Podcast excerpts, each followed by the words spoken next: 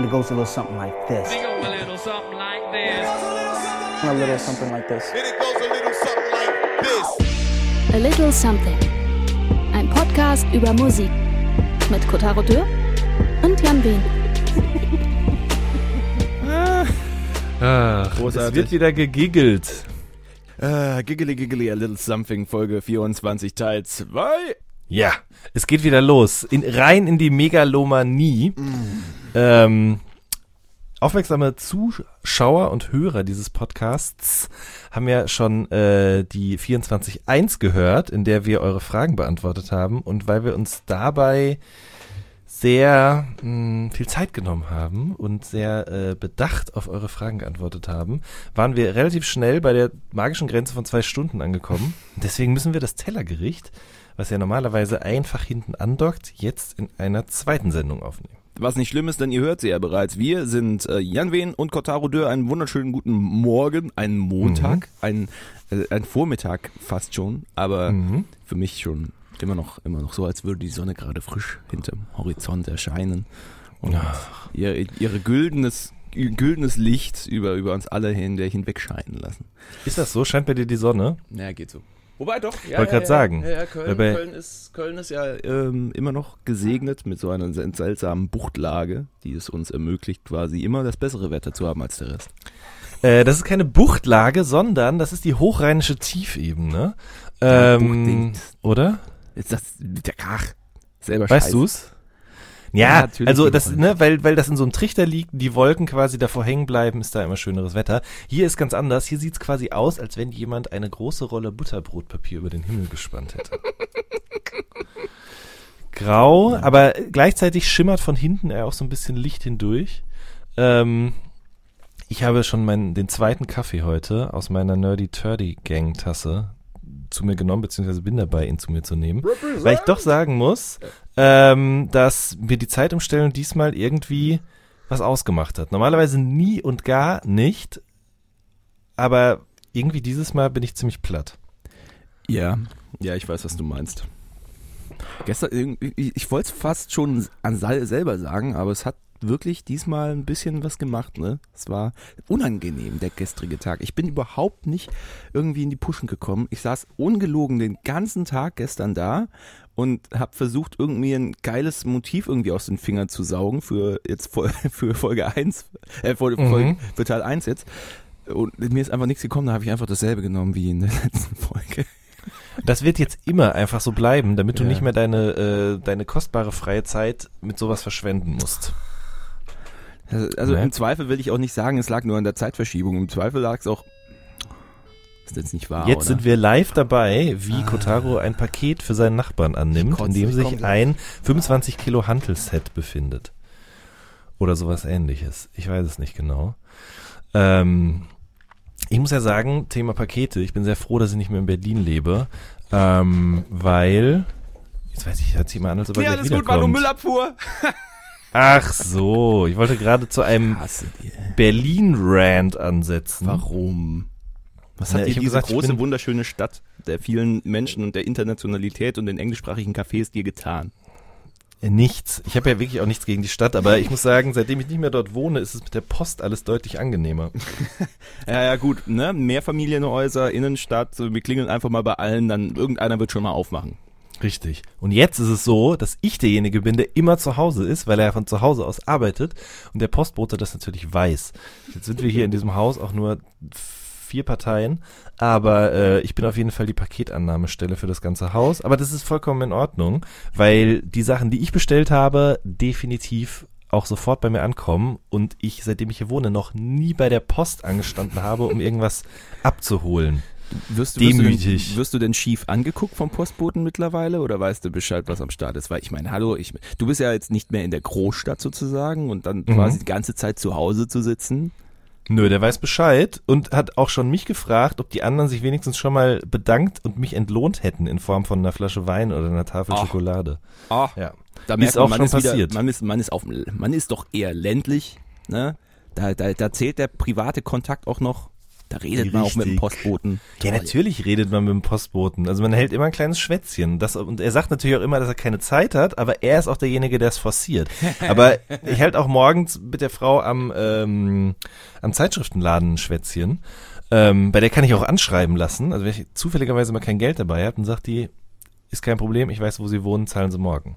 Ich könnte theoretisch sogar Lotto spielen und müsste es nicht am selben Tag bezahlen. Oh, das kann ich bei, Ja. meinem, bei, meinem, bei meinem kurdischen Bütchen nebenan auch. Ja, Zum Glück. es hat alles seine Vor- und seine Nachteile. Ja, durchaus. Ja.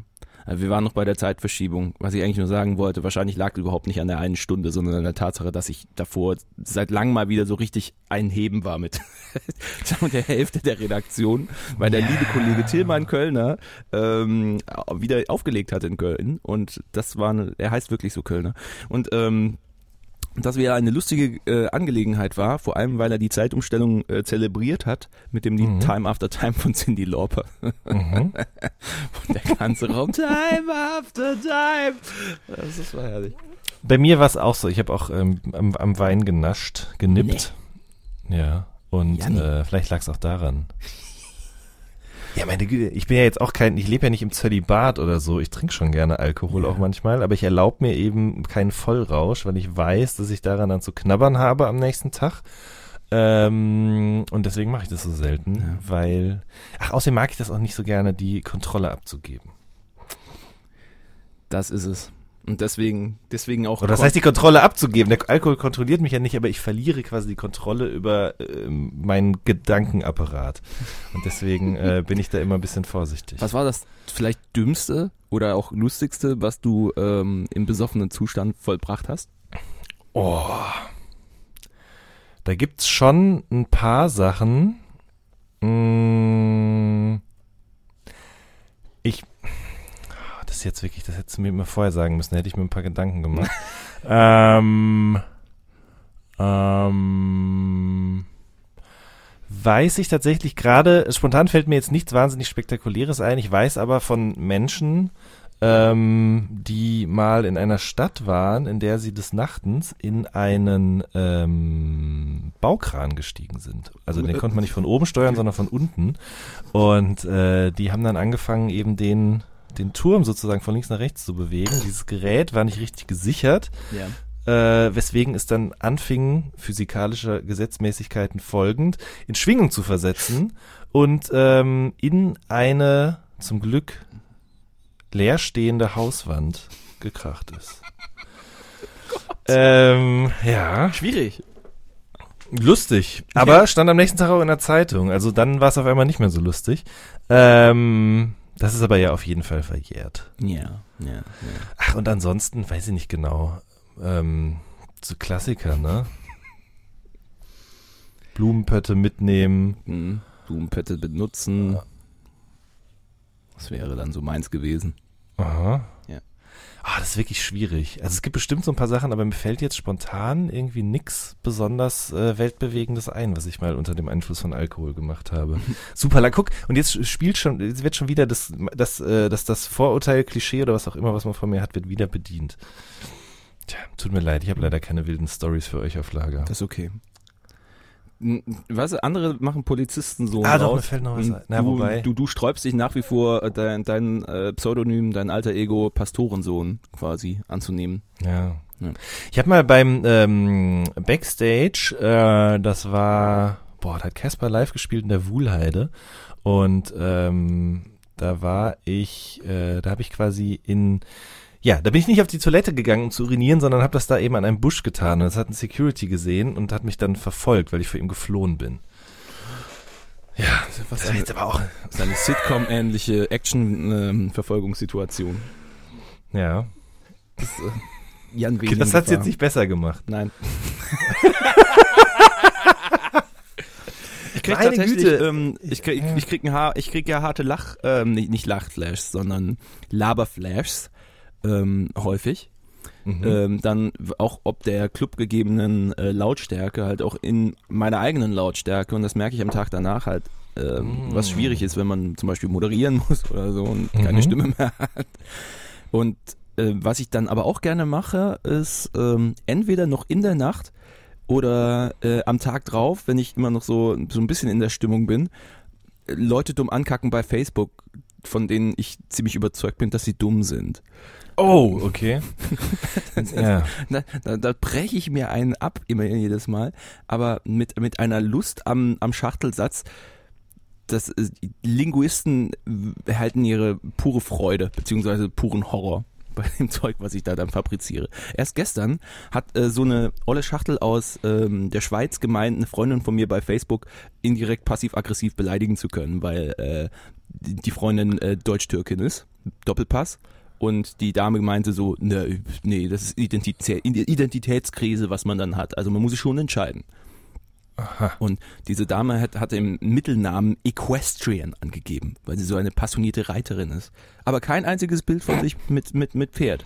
Und das Mhm. hat dann, das hat dann den, äh, den, den Ordnungsfanatiker, den Allmann in mir, angetrieben, sie darauf hinzuweisen, dass sie das noch bitte mit Nachweisen äh, noch äh, bekräftigen soll und ein paar äh, fotografischen äh, äh, Nachweise von sich auf dem Foto ähm, auf, dem, auf dem Pferd nachliefern soll, weil sonst wäre das ja auch verwirrend und in unseren harten, äh, be befindlichkeitsfixierten Zeiten könnten Leute wirklich ruhiger schlafen, würden Menschen nicht mit so halben Bekenntnissen in die Welt ra- raustreten, wie sie es gerade tut. Also ich habe sie unfassbar zugelabert einfach bei Facebook und noch keine Antwort gekriegt, aber ich fand es lustig. Ich glaube, die Antwort wird auch ausbleiben, Kutaro. das bei, also bist du ein Pöbler. Bei mir ist es tatsächlich eher so, ich glaube, wenn ich Alkohol trinke, dann wird mein, äh, auch wenn man das nicht denken würde, mein Menschenhass wird dann doch verstärkt und äh, ich habe ganz schnell keine Lust mehr unter Menschen zu sein und gehe dann einfach nach Hause. Deswegen erlebe ich, glaube ich, auch wenige alkoholgeschwängerte Kollektivunternehmungen, die vielleicht hart an der Illegalität vorbeischrammen. Ähm, und was ich auch dein, immer... Das war dein Gesicht in Aschaffenburg. Das war, ich verstehe. Da, da habe ich, glaube ich, da habe ich mehr Eis gegessen, als dass ich Alkohol getrunken habe. Ja, Ähm. ich dachte, das wäre deine Fertigkeit gewesen, aber stattdessen war so, oh, ich will ins Hotel. Ich bin ins Auto gestiegen und noch nach Hause gefahren. Gott, ja. Weil, ähm, ja, das ist nämlich auch noch so was, der Tag nach einer Feierei, also im Sinne von, kann jetzt auch einfach nur eine Veranstaltung gewesen sein oder so, Hm. da falle ich immer in so ein Loch, so eine, so eine ähm, Postparty Depression. Niedergeschlagenheit. Ja, Ähm, das, das kennt man, ich, also es gibt, ich glaube, das ist tatsächlich sogar auch psychisch nachweisbar. Das gibt's ja auch, wenn man auf Klassenfahrten war oder zusammen irgendwie in Urlaub gefahren ist oder so. Ja. Nachdem man so langanhaltend eine gute Zeit gehabt hat, manchmal auch komprimiert auf einen Abend, ähm, und dann wieder getrennte Wege geht, dann fühlt sich alles sehr sinnlos an. Und äh, das Gefühl mag ich einfach nicht. Deswegen begebe ich mich selten in solche Situationen, glaube ich. Also du verzichtest auf die Endorphine des Abends Mhm. und äh, hast dafür mehr, mehr Gleichschritt Schritt in deinem Hormonhaushalt. Ja, so ein bisschen. Weil ist ja alles Chemie. Ist ja alles Chemie im Kopf. Sagst du Chemie? Sau. Ja? Ich sag. Chemie. Chemie? Chemie? Nee, Chemie. Ah, Chemie. Chemie. Chemie. Warum sagen eigentlich Leute in Köln, ist mir mal aufgefallen, dass manche Leute statt SCH auch ch sagen. Also Es- nicht am Anfang des Satzes, sondern weiter hinten. Das die, sagen äh, zum Beispiel nicht beige, sondern beige. Ja, ich, ich, ich weiß, was du meinst. Ich habe das auch bemerkt, be- zum allerersten Mal damals bei Berti Vogts. Mhm. Ich glaube, der kommt ja aus Gladbach ursprünglich, nicht mehr sicher. Ähm, Gib dem Kaninchen noch eine Möhre extra, es hat es sich verdient. Hat er gesagt damals im Tatort. Erinnerst? Ja. ja sein, sein, sein Tatortauftritt damals. Oh Gott. Ja. Nee, das ist diese, ist es die rheinische Hyperkorrektur? Äh, ich meine, es ist die rheinische Hyperkorrektur, dass man. Das hast du dir doch gerade ausgedacht. Nein, gibt es tatsächlich. Wirklich? Aus einem SCH ein CH macht. Ähm, und das weit verbreitet ist, gerade im, im Rheinland.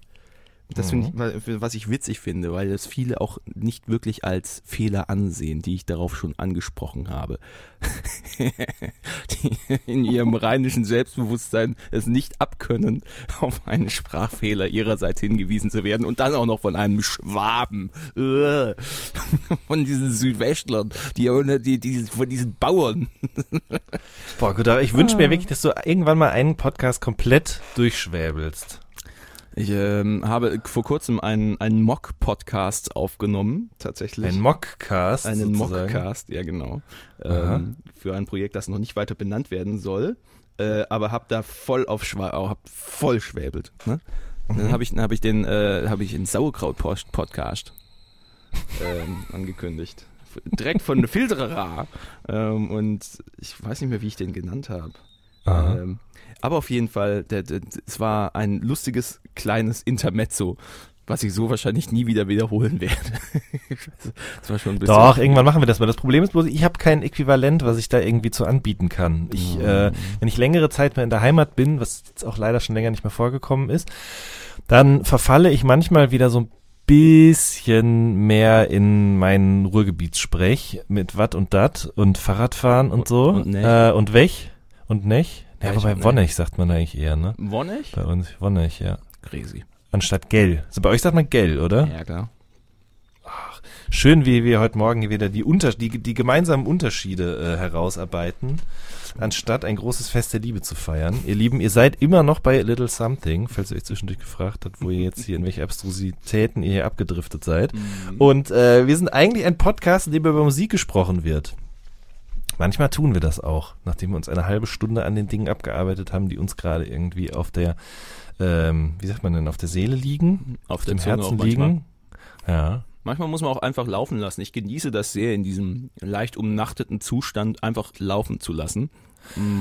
Apropos laufen lassen, ich habe jetzt mit Rick und Morty nochmal angefangen. Wir haben ja schon mal die erste Folge geguckt, aber da war, also irgendwie habe ich, ich hätte da dran, wir hätten noch eine Folge gucken müssen. Ich glaube, dann wäre ich dann schon drin gewesen. Ich habe aber mich danach erstmal wieder abgewandt und jetzt irgendwie dann nochmal mit meiner Frau probiert.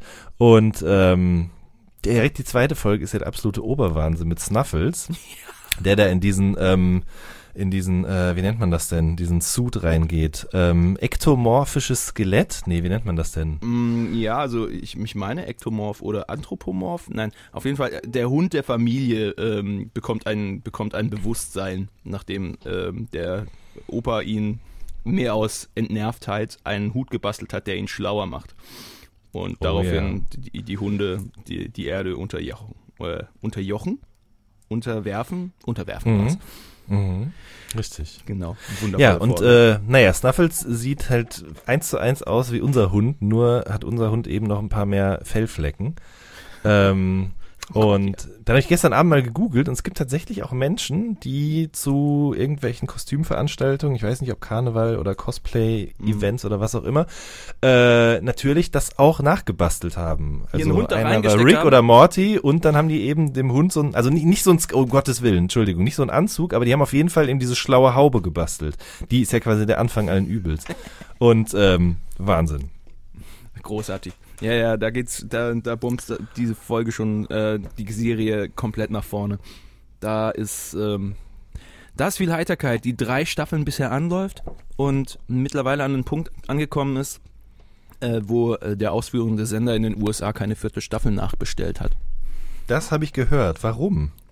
Keine Ahnung, keine Kohle, keinen Bock drauf. Zugegeben, ich fand die dritte Staffel jetzt auch nicht die stärkste. Also der Cliffhanger der zweiten Staffel, der, der, den konnte man einfach nicht toppen. Ähm, aber die dritte, die hat mich jetzt dann so ab der Hälfte auch so ein bisschen kalt gelassen.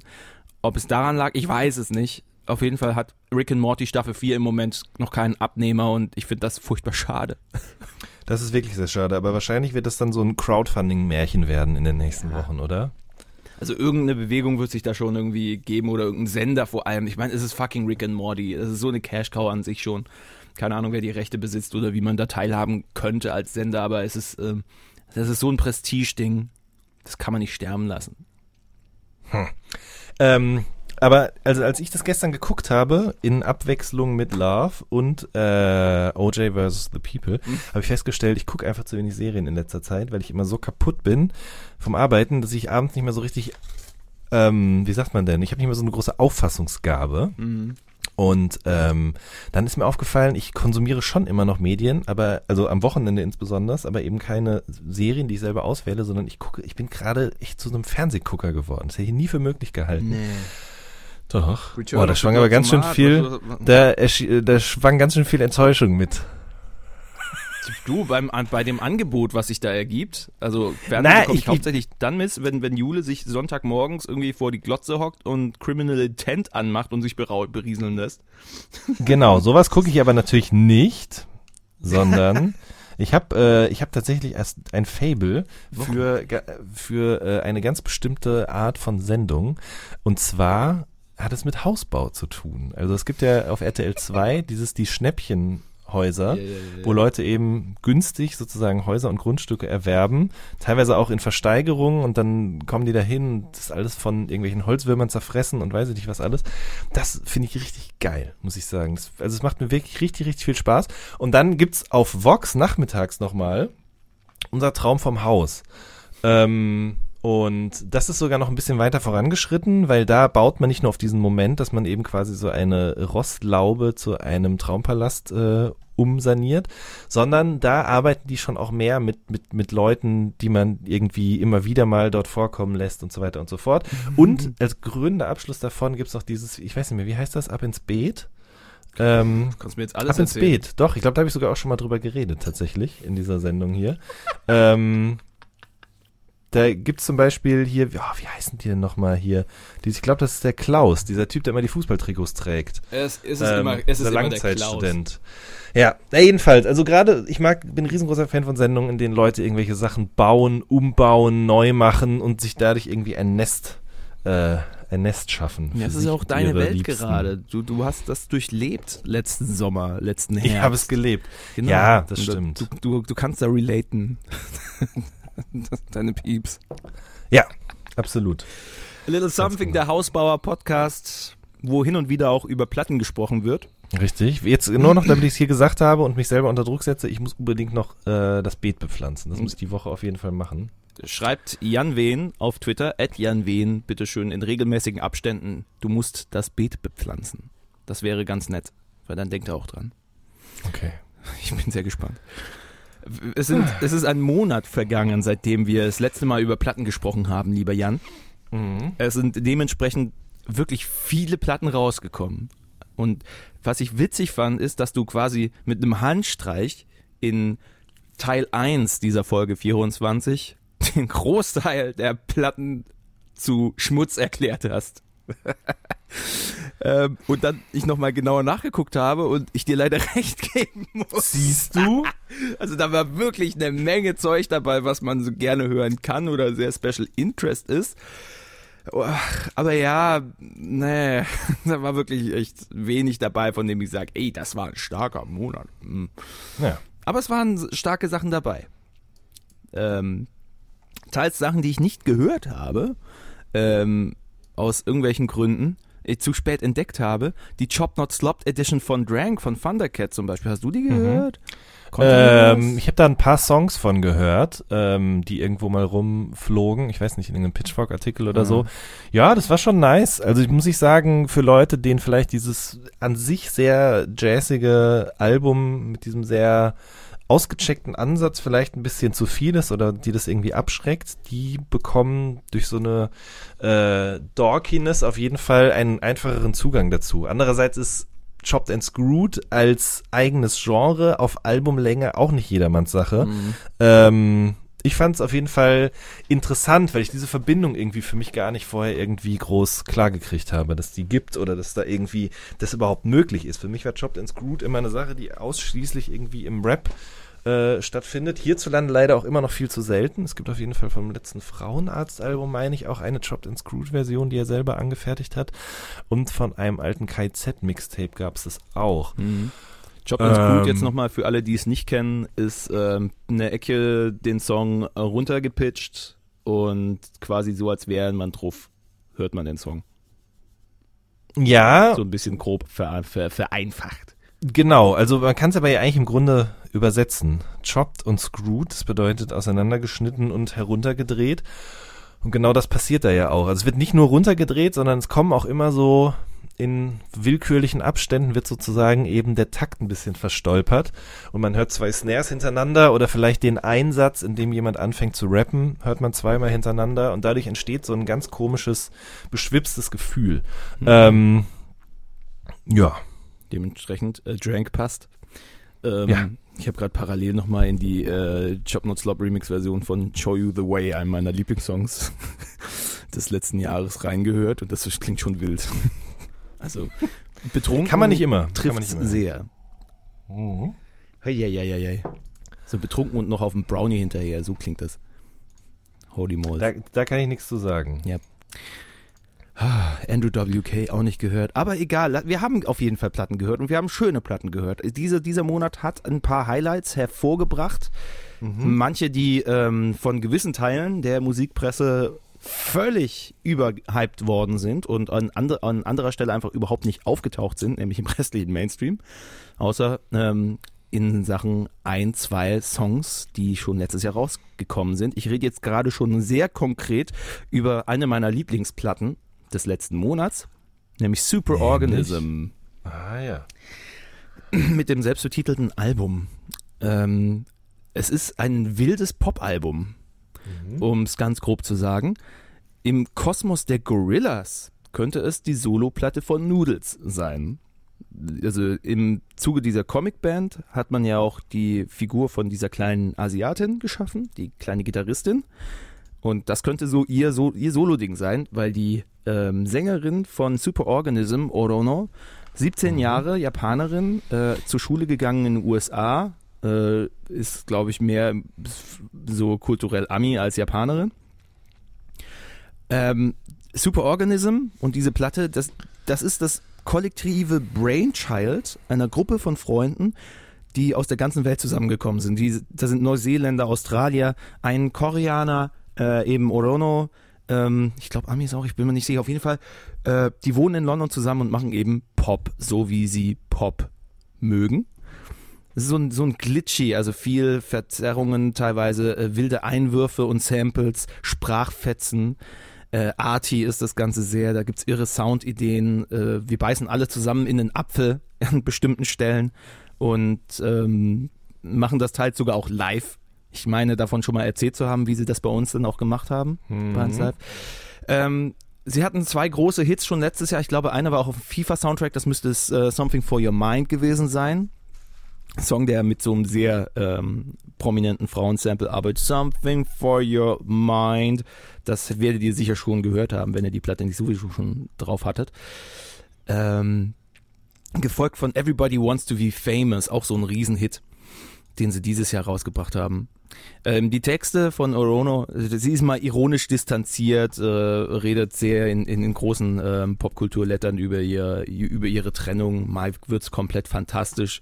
Ich möchte eine Garnele sein im Song The Prawn Song. Hast du jemals eine Garnele gesehen, die einen Weltkrieg gestartet hat? Hm? Also, ist besser eine Garnele zu sein. Wundervoll. Ähm, das ist so, ich habe dieses Album gehört und ich habe es empfunden als so die logische Konsequenz aus den jahrelangen Experimenten, die so im Indie-Pop vonstatten gegangen sind und auch im Elektro-Rave mit Samples, mit ähm, wirren Melodien, teilweise Bands wie äh, Dananana Nakroyd, die äh, Post-Hardcore und Punk zu einem ganz wilden und auch sehr lustigen und bunten irgendwas zusammengeschraubt haben vor Jahren noch und die sich dann aufgelöst haben. Ähm, dieser Wahnsinn, dieser positive, fröhliche Wahnsinn halt als Indie-Pop.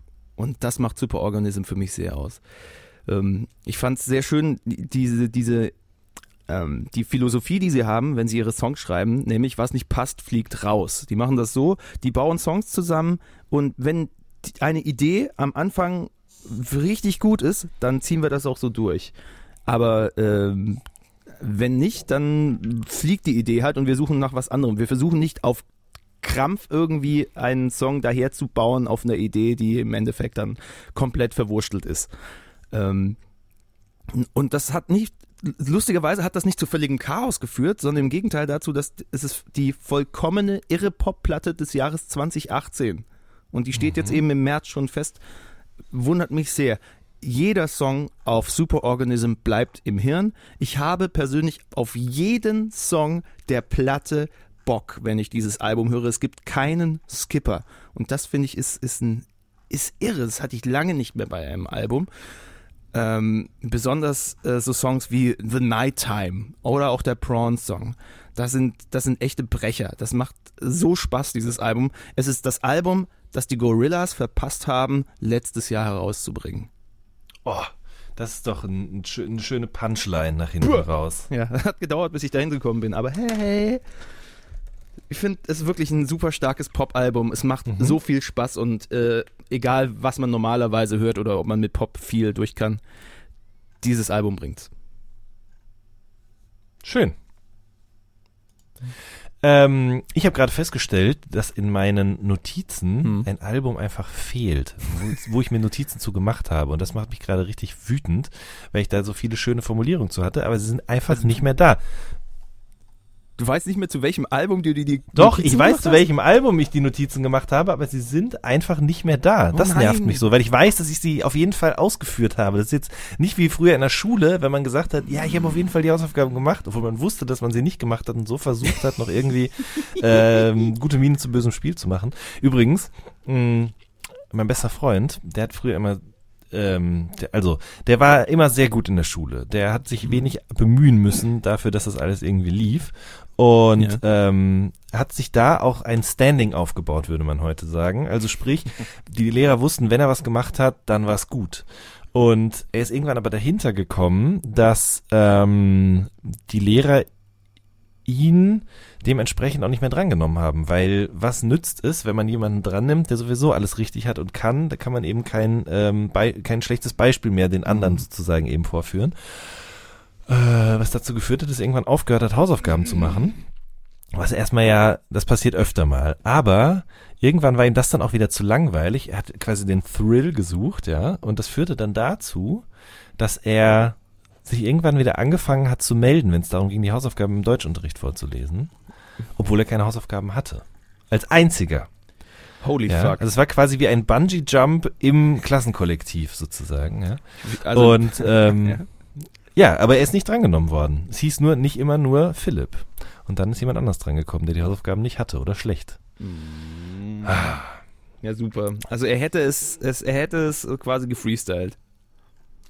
Ich weiß nicht, was er gemacht hätte, ehrlich gesagt. Ich glaube, so weit hat er dann wiederum auch nicht gedacht. Ja, meinst du denn, er hätte gesagt, nee, ich hab's nicht, aber ich versuche jetzt trotzdem die Antwort zu bringen? Ist ja Er ist einfach ein davon Betrug, ausgegangen, nicht drangenommen zu werden. Er ist, also es war für ihn so. quasi hundertprozentig klar, dass er nicht drangenommen wird. Verstehe, verstehe. Deswegen hat er das, hat er diesen Thrill gesucht. Jetzt ja. würde Bungee springen gehen und hätte die Sicherheitsgurte nur nicht angelegt und steht eigentlich schon auf der Plattform Genau. und hält sie in der Hand. Im Falle Richtig. eines Falles kann ich sie ja noch im Sprung anlegen. Mhm. Ich glaube, er geht übrigens bald tatsächlich ähm, Fallschirmspringen. Ja. Herzlichen Glückwunsch. 20 Schreibt Jahre euch später. Noch mal, nehmt euch nochmal in den Arm. Ich würde es niemals tun, wirklich nicht. Eher schwierig. So, ähm, genau, das Album, über das ich eigentlich sprechen wollte, über das ich jetzt auch sprechen werde, nur eben ohne meine schönen Formulierungen, äh, heißt 100 Acres und ist von S. Carey. Ähm, den kennt man vielleicht, weil wir, soweit ich mich erinnere, auch schon mal in diesem Podcast über ihn gesprochen haben, vor ewig langer Zeit. Äh, seines Zeichens ist er Teil der Band von Justin Vernon, Bon Iver. Und äh, das ist leider immer so ein bisschen auch dieses Label, was dann da mitschwingt, was ich jetzt ja gerade auch wieder hier äh, eingeführt habe. Aber ich finde, man kann ihn auch sehr gut abseits von Bon Iver äh, betrachten. Vor allen Dingen auch deshalb, weil Bon Iver sich ja in letzter Zeit, sagt man eigentlich Bon Iver oder sagt man Bon Iver, Kotaro? Bon Iver. Ja, oder? Mhm. Ja.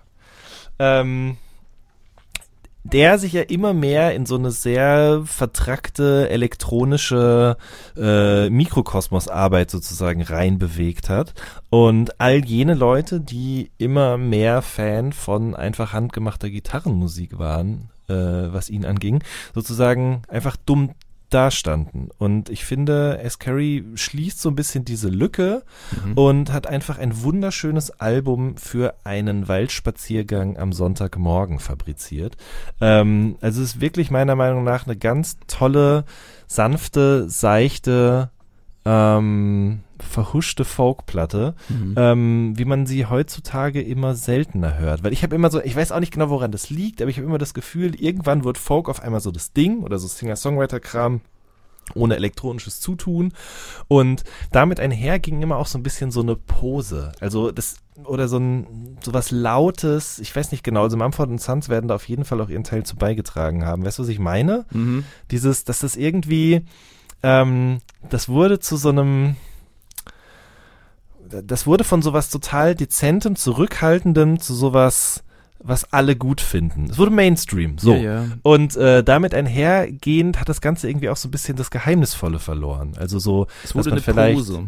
ja genau, es wurde eine Pose, es wurde so überdeutlich, es wurde irgendwie ausformulierter, akzentuierter und hat dadurch so ein bisschen diesen intimen Charakter verloren.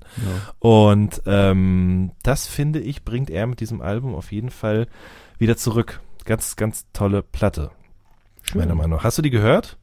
Nee, nee. Ich musste auch gerade nachgucken, wie der junge Mann sich schreibt. Also es ist ein äh, S.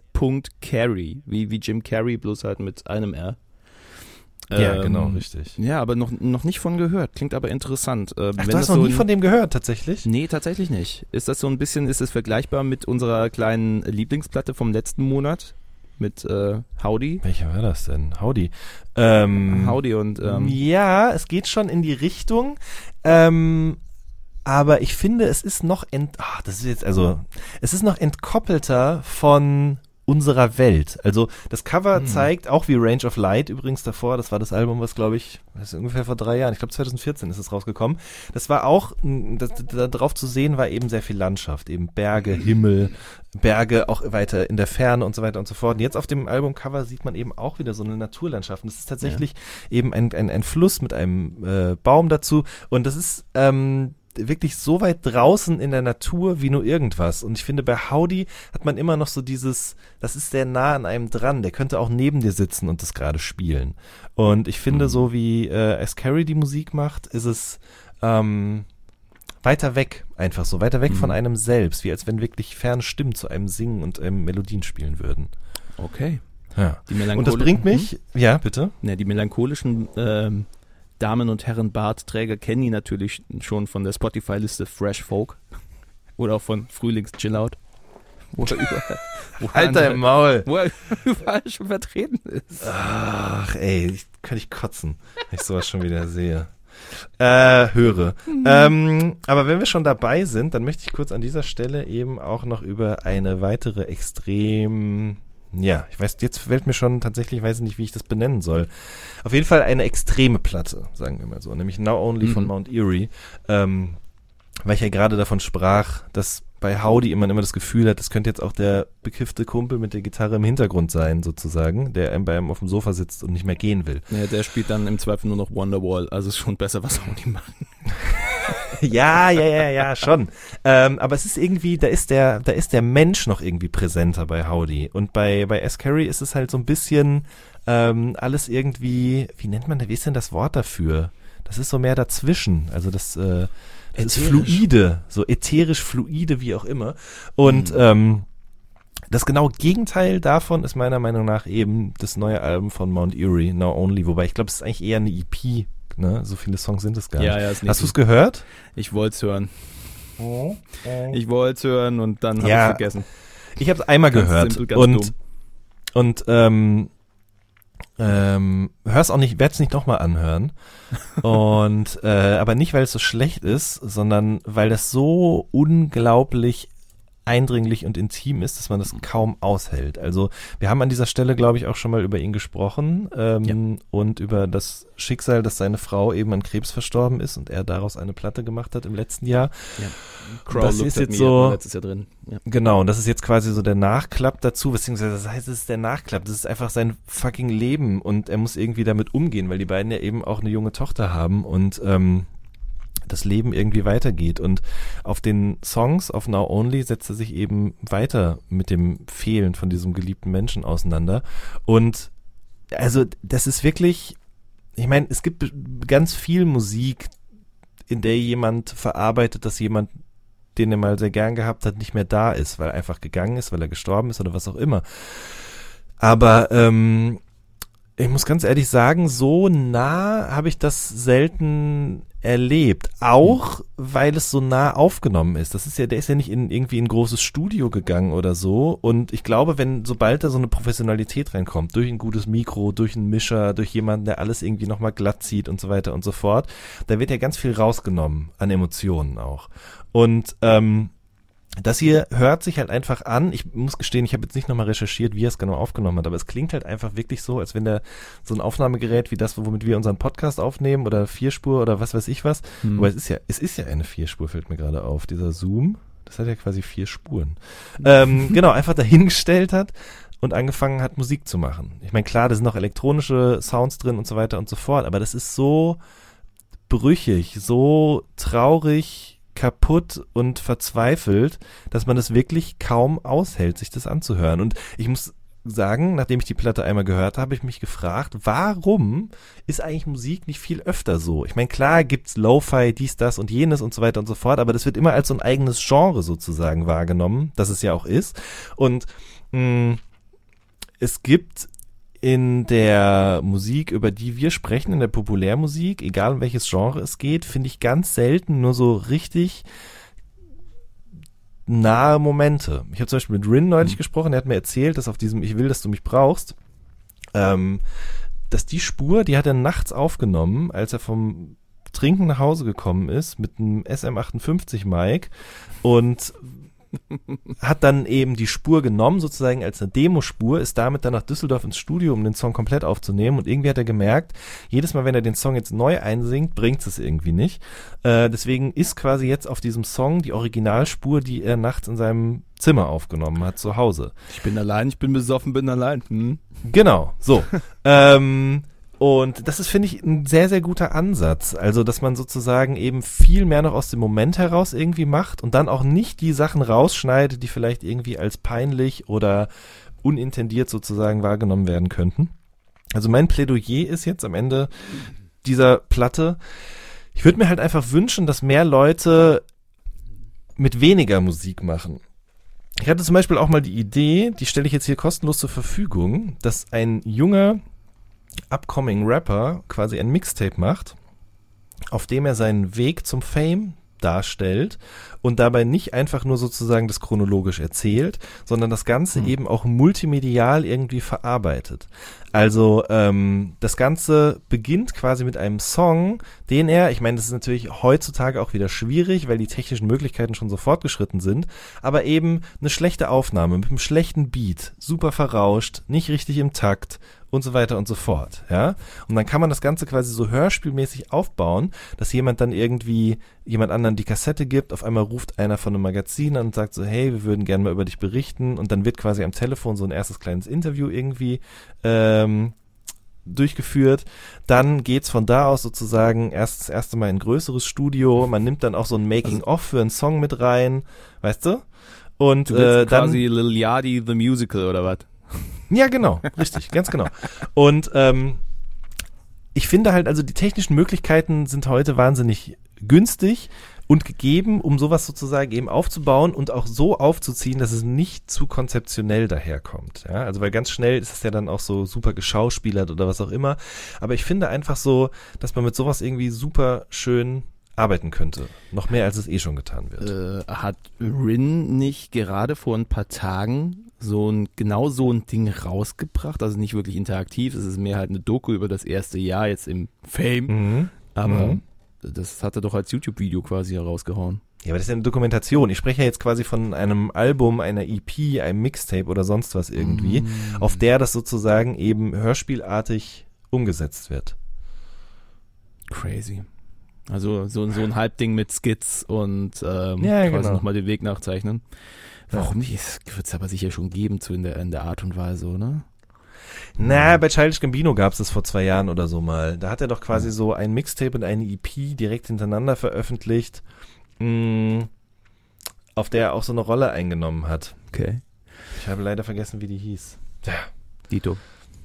Ähm, ich erinnere mich nur, letzten Monat, da hatten wir doch Dear Annie von Reggie Snow. Äh, und Mhm. ähm, der nicht das gemacht hat, was du jetzt skizziert hast, sondern ähm, halt auch viel mit Skizz so ein Szenario aufgeworfen hat. Er erzählt über seine erste Beziehung in einer Radioshow.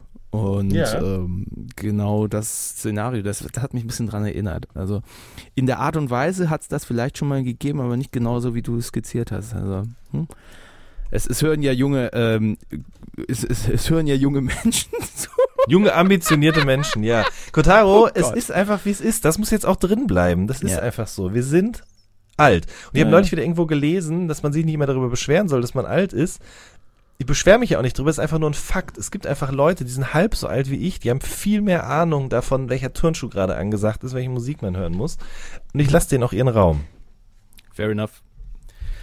Dafür haben wir uns und diesen Ja. Podcast, Richtig. Alte, weise Männer Mhm. reden über Musik. die über junge Rapper reden, wie zum Beispiel Lil Yachty. Lass uns doch gleich bei ihm bleiben ähm, und sagen, so ein bisschen äh, weniger produziert, so ein bisschen, bisschen rougher.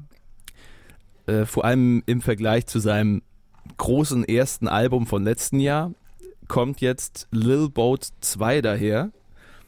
Und es ist, äh, es ist eine Erleichterung nach Teenage Emotions.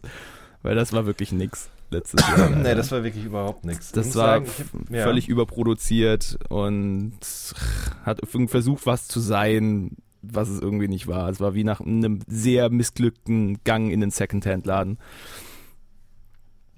Oder wie hast du es empfunden?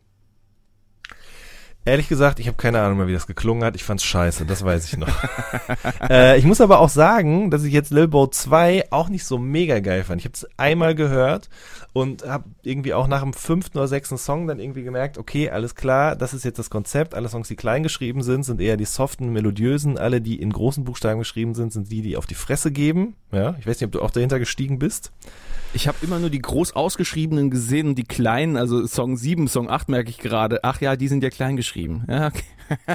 Zumindest ist das jetzt, also Ah, das ist aber Konzept. krass, weil ich gucke nämlich jetzt gerade auch auf die Playlist und ich schwöre bei allem, was mir lieb und heilig ist, als ich das erste Mal auf dem Handy gehört habe, das ganze Ding, waren noch mehr Songs klein geschrieben. Brr.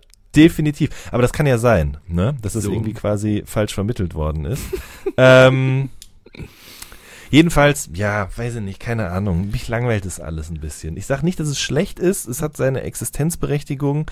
Aber ich finde es irgendwie, das hat seinen Reiz für mich verloren. Ja, es ist halt gute Pumper, es ist ein gutes Pumpergrundrauschen. Und als ich letztens im Fitness war, war das super dazu.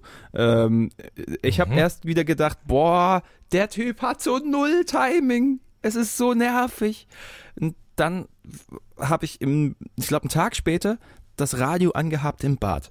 Und da lief dann auf 1 Live Emperor State of Mind, Jay-Z und ähm, Alicia Keys. Und meine Herren, ist der Jigger einfach wieder weit weg vom Takt. Das ist mir da erst wieder aufgefallen. Das ist wie mit wehenden Fahnen bei der Alkoholkontrolle durchgefallen. Also wir fangen, fassen Sie mal Ihre Nase an, laufen Sie mal die gerade Linie. Genau so klingt der Rap von Jigger und genau so klingt auch Lil Yachty. Und keinem von beiden tut es wirklich weh, fand ich. es tut denen nicht so weh ein und es tut denen auch nicht, ähm, wie sagt man denn? Also, äh, es tut denen gut im Umkehrschluss, Ja, ja, ja. oder? Ja, Und ich glaube, es ist halt ein sehr deutsches Problem auch, um ähm, jetzt mal mit Flairs Worten hier zu reden. Aber ähm, ja, diese deutsche Gründlichkeit und dieses den Reim sozusagen auf der zweiten Snare fallen zu lassen, das macht Musik unglaublich steif. Mhm. Und äh, sich abseits davon zu bewegen, ähm, kann sehr gut tun auf jeden Fall. Ja. Also Lil Bo 2 hat mir schon einigermaßen Spaß gemacht. Da waren Tracks dabei, da, da ging genug Action rum. Da erwarte ich auch nicht zu viel. Da ähm, wird mir auch nichts völlig überstilisiertes ähm, wie eben bei äh, Teenage Emotions präsentiert. Da war einfach der Spaß so ein bisschen im Vordergrund. Boom fand ich sehr nice. Ähm, es wurde einfach sehr viel von sich selbst gegeben. Oder, sag mal, es, äh, ich mag's, wenn, wenn mehr Energie drin steckt, wenn mal so völlig irrational herumgeschrien wird. Und das hatte ich häufig mal irgendwie im Gefühl äh, bei Liliadi, dass das hier sehr gut funktioniert hat auf ein paar Tracks. Dass da ich sehr fand viel auch Energie einfach drin war. Six Six mit Trippie Red fand ich auch ganz gut. Ja, genau. Der war nice. Ja, Ja. also insgesamt, es ist kein Muss, aber ähm, ganz gute Rap-Platte diesen Monat. Ist was für Fans. Ja. Ja. So. Mhm. Hat dich denn was sehr weggehauen diesen Monat? Gab es denn ein Album, von dem du sagst, oh mein Gott, also es würde ich jetzt nicht nur wie Mount Erie nur einmal in meinem Leben hören und dann nie wieder, sondern oh, das, das ist so toll, das, das möchte ich immer wieder hören. Ja, zweierlei sogar. Einmal das Curse-Album natürlich, das ist jetzt auch schon lange draußen, deswegen äh, mir es fast vorkommt, als wenn es schon letztes Jahr erschienen wäre. Das stimmt aber natürlich nicht. Ich habe aber eher an anderer Stelle schon sehr viel lobende Worte dafür verloren, deswegen muss ich das jetzt hier kurz halten. Aber ähm, ich habe heute Morgen zum Beispiel das neue Fonty-Album gehört. Ähm, ich habe leider vergessen, wie es heißt. Fonty seines Zeichens einer von Little Brother. Ähm, und der ist, ich weiß gar nicht, wie alt der jetzt ist. Der dürfte auch schon so Ende 30 oder so sein. Und der hat irgendwie einfach nice gerappt auf Beats, die zu ihm passen und sich nicht irgendwie am aktuellen Zeitgeist orientieren, über Dinge aus seiner Familie, aus seinem Leben und das wirkte an keiner Stelle irgendwie altbacken oder wie ein Versuch, den Anschluss nicht zu verlieren. Und ähm, ähnlich ist es mir auch mit Die Farbe von Wasser gegangen. Ich persönlich bin ja großer Fan auch von dem Uns-Album gewesen, was rausgekommen ist von Curse vor drei Jahren. Äh, kann aber verstehen, wenn man das nicht gemocht hat. Und ähm, ich glaube gar nicht aus einem aus einer Berechnung heraus, sondern mehr auch aus einem Hören auf sich selbst ist bei Curse dann eben jetzt ein Album entstanden, das so klingt wie die Farbe von Wasser, das ähm, es irgendwie total schön schafft, eine menschliche Entwicklung, die einfach quasi dem Alter geschuldet ist, sprich das äh, Älterwerden, ähm, zusammenzubringen mit einer Musik, die ähm, gleichzeitig sozusagen eben wichtige Curse-Elemente beinhaltet, ähm, gleichzeitig aber auch nicht komplett von gestern klingt. Und es ist einfach ein sehr, sehr gutes Rap-Album mit Inhalten und ähm, das habe ich schon lange nicht mehr gehört, muss ich sagen. Und deswegen die Farbe von Wasser, es sind einfach wahnsinnig schöne Songs drauf. Also Goldregen ist zum Beispiel ein unglaublich toller Song. Ähm, immer mehr gefällt mir auch wahnsinnig gut. Der ist tatsächlich eher so ein bisschen vorwärtsgewandt, auch mit einer gesungenen Hook von einem Sänger namens Kind. Ähm, der trotzdem irgendwie nicht so volle Kanne Pop ist. Äh, dann hat man gleichzeitig aber auch Waffen. Das ist ein Song mit äh, einem Beat von Martin Stieber, von den Stieber Twins. Und ähm, ja, ist einfach eine tolle Curse-Platte, die sich irgendwie sehr gut in die Diskografie von ihm fügt. Ich finde, der hat auf jeden Fall als einer der wenigen in dem Alter ähm, es verstanden, Musik zu machen, die ihm und seinem Wesen entspricht. Ja. Ähm, als wir ähm, Songs von dem Album gehört haben, waren wir so, okay, also es klingt irgendwie so, wie man Curse in Erinnerung hatte, bloß halt auf dem technischen Stand von 2018. Das fanden wir irgendwie sehr frisch, dass man, dass er sich halt irgendwie so besonnen hat, kann man das Mhm. sagen?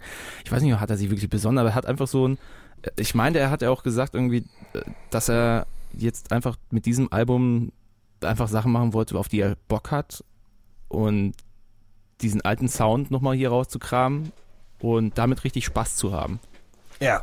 Ähm, genau, und ich meine, also der kann rappen, der konnte schon immer rappen, das zeigt er irgendwie gut auf den Songs. Ähm, und er hat auch irgendwann mal zu mir gesagt, so, er ist ja auch nicht ganz beratungsresistent. Und es haben sich halt viele Leute von ihm gewünscht, dass er eben mal wieder so richtig Silben auspackt, so wie er das halt früher ganz oft gemacht hat. Und äh, dementsprechend hat er sich darauf, glaube ich, so ein bisschen besonnen. Aber ich finde, er schafft es halt wirklich. Ich meine, Curse gilt immer als dieser Rapper, der über seine Ex-Freundin redet. Das ist einfach so ein Klischee oder so ein Image, was ihm halt eben anhaftet, auch wenn das dann eben später nur noch ganz selten passiert ist oder eben ein Song von ganz vielen war. Ich meine, so, mit sowas setzt man sich nur auseinander, wenn man nicht einfach nur Rap über Rap macht. Aber ich finde, er hat es halt geschafft. Äh, ich meine, der lebt halt in einer Beziehung und hat ein Kind, so, dann redet man natürlich nicht mehr über Beziehungsprobleme, sondern, oder eben darüber, dass seine Ex-Freundin einen verlassen hat, sondern ich finde, er hat halt das irgendwie geschafft, diesen All-Day-Struggle ganz gut in Songs umzumünzen. Und ähm, das eben auf einem technisch hohen Niveau. Und auch mit ohne Scheuklappen. Also eben zum Beispiel, indem Ja. er Muso mit drauf hat oder den Fab mit drauf hat, äh, mit denen er jetzt gerade auch auf Tour ist. Und ähm, ja, es, ich glaube, es ist halt, ich meine, es ist schwierig, weil ich noch nicht so alt bin und auch was anderes mache äh, als Musik, aber ähm, mit dieser Musik, mit der man mit Anfang 20 gestartet ist, in der man irgendwie jung und wild war und sich irgendwie behaupten wollte, sich mit dieser Musik weiterzuentwickeln und nicht ab einem gewissen Alter irgendwie sich auf einem Status auszuruhen oder eben irgendwie ähm, zu versuchen, etwas zu verkörpern, was man mal gewesen ist, wofür man gut angekommen ist, das ist halt einfach, glaube ich, die große Kunst. Und das ist aber auch ein Problem, was in erster Linie Rapper haben. Ähm, was bei anderen Musikern, glaube ich, ich meine, die haben bestimmt auch ihre Problemchen, aber da ist es insgesamt ein bisschen was anderes, weil die Musik ganz oft noch mehr Kunst ist und von nicht so sehr von Authentizität lebt. Mhm. Weißt du, was ich meine? Äh, du meinst, dass äh, mehr etwas inszenieren als irgendwie von sich selbst was preisgeben? Und sich da Genau, so richtig. Lassen, ne? Ja. ja. und das hat der Curse sehr auf dem Album gemacht, dass er einfach Ja. sehr seine Perspektive auf die Dinge und zwar nicht irgendwie aus irgendeiner Persona heraus äh, Mhm. bringt, sondern einfach aus seinem jetzigen Ich. Da ist einfach der Typ, da ist der Michi. Mhm. und, äh, aus von seinem Standpunkt und seinen Erfahrungen, die er auch über die letzten zwei, drei Jahre gemacht hat, gerade auch mit der Med Mhm. Meditationssache, dass da, dass er da einen, Ja. einen, einen, einen richtigen Standpunkt da vertreten kann. Was heißt richtigen Standpunkt, aber einen, einen voll, vollen auf jeden Fall. Ist ein gutes Album. Hat mir auch sehr gefallen. Aber lass uns, das, das, ich glaube, da hast du jetzt schon alles sehr umfassend dazu gesagt. Ja. Ähm, wenn du das gerade gehört hast, mein Handy ist voll im Arsch und der äh, Vibrationsalarm klingt so, als äh, würde irgendein Kleintier im Inneren meines äh, Handycases um Hilfe schreien. Um Gottes Willen. Ja, ja, das ist äh, relativ schwierig. Ähm, so, äh, wenn wir schon bei per Perso Persönlichkeiten sind und Leuten, die äh, sehr viel auf Stil geben und äh, gerne was zelebrieren in Sachen künstlerischer Ausarbeitung, lass uns doch gleich Jack White daherholen. Der hat ein Album rausgebracht jetzt am Freitag. Es ist ganz frisch, eine der neuesten Alben, die wir jetzt so mit dabei haben. Hm. Hab nicht gehört. Boarding House Reach. Ähm, es ist gut, es ist Jack White, der Typ, der die White Stripes äh, eben angeführt, was heißt angeführt, aber er und Mac waren eben zusammen The White Stripes und haben den haben quasi das Don't Stop Believing der letzten 20 Jahre geliefert mit äh, Seven Nation Army. Ne? Also die, den Rock-Hit der letzten 15 Mhm. Jahre somit. Und der Typ er hat sich jetzt natürlich äh, einen gewissen Stand erarbeitet. Er ist ein Querkopf und dieses Album Boarding House Reach, es klingt, als wäre es die Idee gewesen seinerseits, Alice im Wunderland zu vertonen. Das ist irre, dieses Album. So eine irre lange Jam einfach. Er hat sich zu Hause in Nashville in eine Wohnung verkrochen, allerlei ähm, Analogkram mit reingesteckt, reingesteckt, unter anderem so ein Analog-Synthi und auf dem dann halt herumgespielt. Das Ergebnis dann mehreren äh, modernen, Beat, äh, beatlastigeren Produzenten in die Hand gegeben, so macht mal. Mhm. Und äh, die Songs sind, wechseln sich ab zwischen irren Blues, Groove, Jams, Spoken Word Stücke, die völlig absurd sind und im Grunde genau das rausdrängen wollen, wie absurd der Alltag doch ist. Völlig verschickte Verstrickungen und Verzerrungen soundmäßig, viel Talkbox-Einsatz auch. Also diese das ist äh, irre. Muss Gut, man dass du es nochmal nachgemacht hast. Ja, danke. ähm, ich, ich, ich, mich kann man auch buchen, falls, eure Talkbox ausfallen sollte. Ich bin, bin ähm, flexibel. Ähm, es gab, hat einige Highlights gegeben für mich, fand ich. So zum Beispiel den Song Corporation, auch einer der Voraustracks. Also das ist so eine kleine 70s fuzzy Groove Rock Bombe. Also das ist einfach nur so eine Jam, auf der er dann halt hier und da noch was drauf singt. Genauso Hyper Misophonic. Ähm, da gibt's dann halt diesen Track Everything You've Ever Learned. Und der hat somit vielleicht eine der besten Ansagen, die ich seit langem in einem Song gehört habe, nämlich Do you wanna question everything? Then think of a good question. Und das bringt, das bringt es so auf den Punkt, was so viele Leute gerade falsch verstehen. Nur die Möglichkeit, das Maul aufzumachen, ähm, macht die Aussage äh, nicht automatisch gut. Das, Ah. ist, das ist das Problem, was viele Menschen gerade heutzutage haben. Ähm, so ein Highlight, finde ich, was dann auch fast schon so singlemäßig nach vorne gehen würde, ist Over and Over and Over. Das packt einen einfach an der Gurgel. Das ist so ein bisschen wie einer seiner alten Projekte, ähm, wo er Songs wie äh, Steady as She Goes gemacht hat, ähm, wo mir der Name des Projekts natürlich gerade eben nicht einfällt, natürlich. Aber ähm, da hat so ein, das hat wieder so einen gewissen straighten Charakter, der aber dem Rest der Platte durchaus abgeht. Ihm aber nicht wirklich wehtut dabei. Es ist ein wildes Stück Musik, was häufig so eine seltsame Beck-ähnliche oder Beastie Boys-ähnliche Jam-Atmosphäre schafft. Aber wer mit, wer mit so äh, absurder äh, 70s verwurzelter Gitarrenmusik wenig anfangen kann, der wird von Boarding House Reach auch nicht wirklich satt. okay. Ja. Ich habe es nicht gehört. Ich habe nur bei mehreren Magazinen gesehen, dass es rezensiert worden ist, aber ähm, versuche mich immer ein bisschen gegen meine ähm, äh, prokrastinationsbedingtes Aufmerksamkeitsdefizitsyndrom zu wehren und nicht immer sofort alles anzuklicken, was mich wieder von dem wegbringt, was ich eigentlich zu tun hätte. Und deswegen habe ich die nicht gelesen. Da bist du und die Platte auch nicht gehört. Ja. Ja, genau. Aber gleichzeitig, denkt dran, das habe ich ja äh, schon mal woanders gesagt, der schlaue Curse-Satz, wenn wir schon von schlauen Sätzen auf aktuellen Pop-Veröffentlichungsplatten reden, die Menschen, die wir sein wollen, gibt es nicht. Deswegen sollte man gleichzeitig auch nicht zu hart mit sie ins Gericht gehen, wenn man das dann mal nicht schafft, eben nur dem zu folgen, was man gerade zu tun hat. Hier lernt Ähm, was. Hier lernen wir noch was, richtig. Äh, ich weiß auch nicht, bin diese Woche irgendwie oder diesen Monat irgendwie sehr auf Gitarrenmusik äh, irgendwie hängen geblieben. Ähm, Soccer Mami zum Beispiel, hat nämlich mit Clean auch ein Album gemacht. Äh, die ist mir schon mal vor, weiß ich nicht, vor einigen Monaten ähm, oder auch schon vor einem halben Jahr oder so in irgendeinem Blog mal über den Weg gelaufen. Ähm, fand ich ganz gut. Mehr aber auch nicht. Und äh, so ähnlich geht's mir jetzt auch mit diesem Debütalbum Clean. Also, ähm, das ist quasi, ja, weiß ich nicht, Bedroom Pop, Bedroom Rock. Ähm, einfach locker runtergespielt, bisschen Surf-Pop-Elemente noch drin und ähm, die Stimme ist auch nichts Besonderes. Teilweise habe ich so das Gefühl, es wird so ein bisschen gelangweilt vor sich hingesungen. Ähm, Gerade aber in diesem, in diesem, in dieser Egalheit, in diesem Schulterzucken, was finde ich wirklich dieses komplette Album irgendwie durchzieht und gleichzeitig aber nicht zur Pose verkommt, da hatten wir es ja vorhin auch schon mal von, ähm, macht das Album irgendwie nett. Es ist jetzt auch nicht irgendwie komplett bahnbrechend oder so. Gerade eben, weil ich finde, dass es dafür, dass es dieses Schulterzucken hat, mir noch ein bisschen an Unprofessionalität fehlt. Also ich hätte es mir noch ein bisschen lo-fiiger gewünscht, ja. Ähm, aber ist okay. Mhm. Ich habe jetzt nur einzelne Songs von ihr. Ah, okay. Mhm. Ja, nur einzelne Songs gehört bisher. Und da möchte ich mir noch nicht so ein Riesenurteil zu bilden, aber weggehauen hat's mich noch nicht. Nee, es ist okay. Also Ja. es ist, ja. Es ist okay Musik, die 2009 in der Form auch schon rausgekommen ist.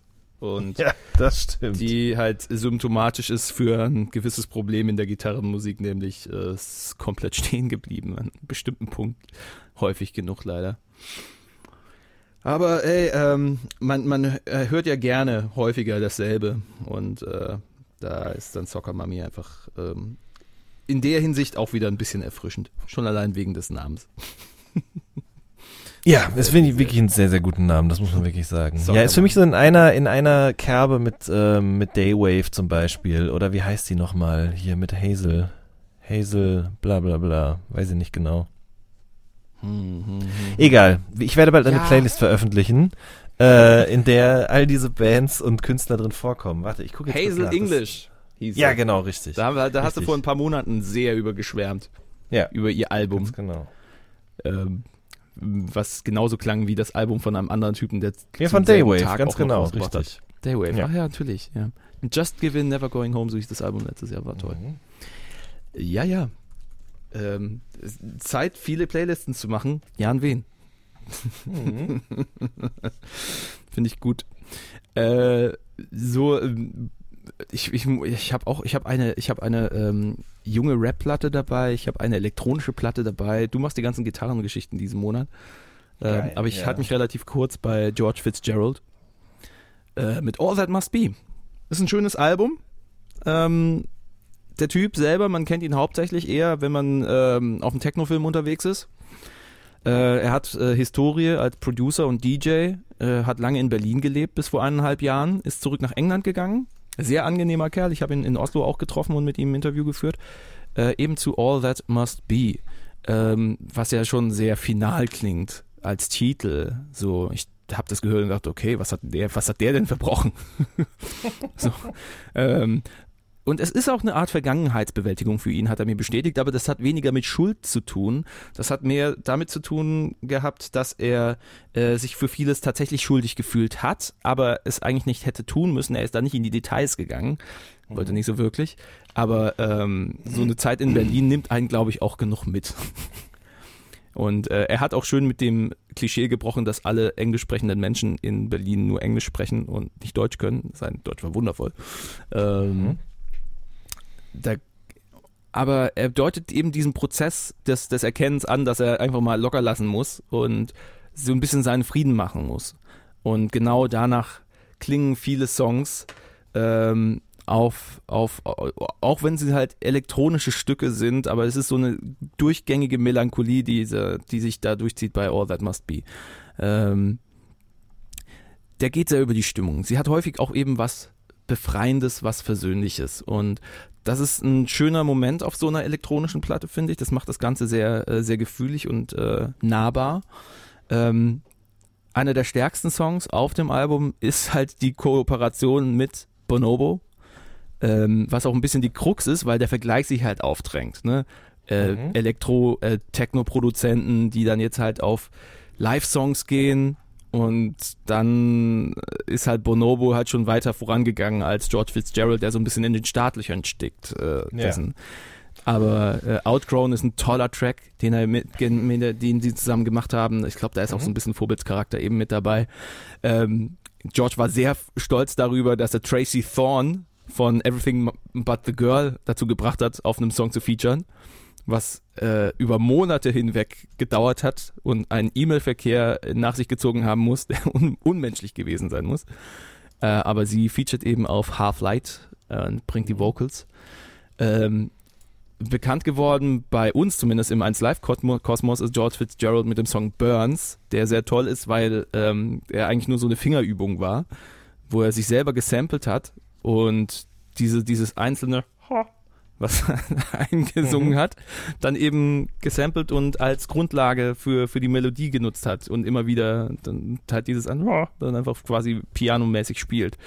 Das ist, äh, das ist ein schöner Track. Rollback, so das emotionale Highlight gleich zu Beginn der Platte, ähm, was genau das eben ist am besten rüberbringt, was ich da beschrieben habe mit der Melancholie.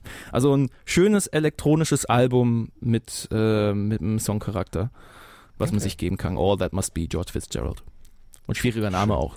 Hat, ich ich habe mich so häufig versprochen er auch. George Fitzgerald. George Fitzgerald, das stimmt. schon wieder Wenn man verkackt. schnell unterwegs ist, wird das zum Problem. Ganz anders bei Sam Vance Law. Da sind quasi die Stopper Hi. schon mit eingebaut. Was für eine geile Überleitung, oder? Unglaublich. nicht.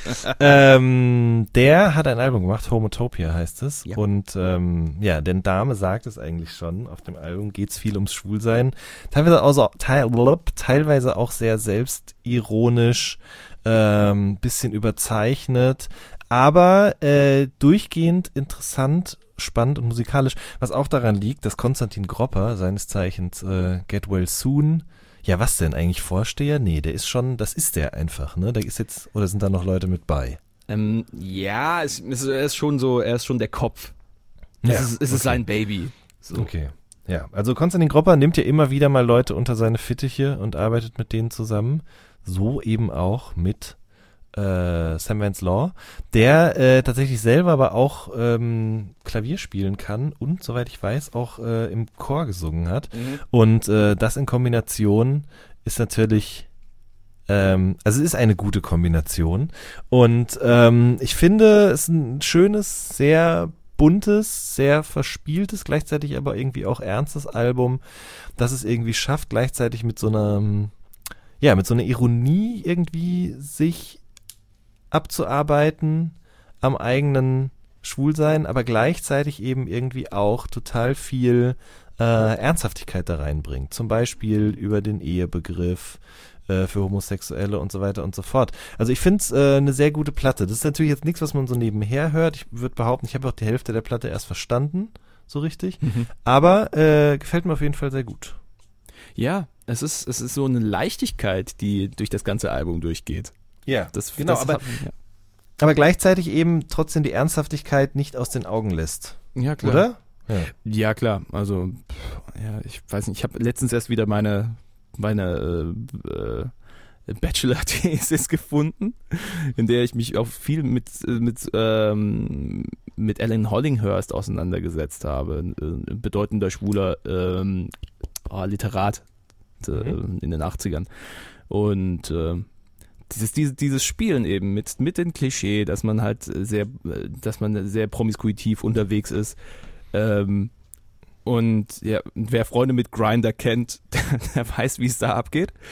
Ähm, da ist es eben, ja, das ist eine sehr, sehr große Selbstverständlichkeit, die mir sehr gefallen hat, mit der äh, Sam Vance Law diese Songs angeht und ähm, wie schön er das ausarbeitet. Also, du hast ja schon gesagt, er hat einen klassischen Background und dieses Album, es ist halt wirklich ein Pop-Album von einem, der jahrelang eher nur im klassischen Bereich unterwegs war Mhm. und erst Pop vor ein paar Jahren so richtig für sich entdeckt hat und dem man diesen Zugriff, diesen anderen voll anmerkt. Da ist eine, so als würde er eben mit, also als hätte er ein schönes Spielzeug gefunden, als wäre er jahrelang quasi in, an so einer richtig großen, fetten Maschine gewesen und jetzt hat er so, so eine schöne Fingerübung, an der er sich quasi aus, äh, ähm, quasi ähm, ähm, abreizt und da sind wirklich tolle Songs bei rumgekommen. Gaby ähm, gefällt Oh ja. mir sehr.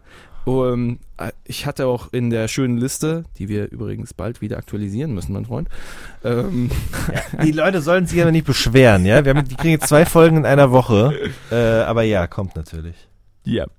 I think we should take it fast, hatte ich da auch schon reingebracht. Das war die Single aus dem Dezember, die eben dieses super schöne Szenario aufwirft, wie er einfach in der Bar gleich zwei Typen aufreißt. Weil, warum Ja. nicht?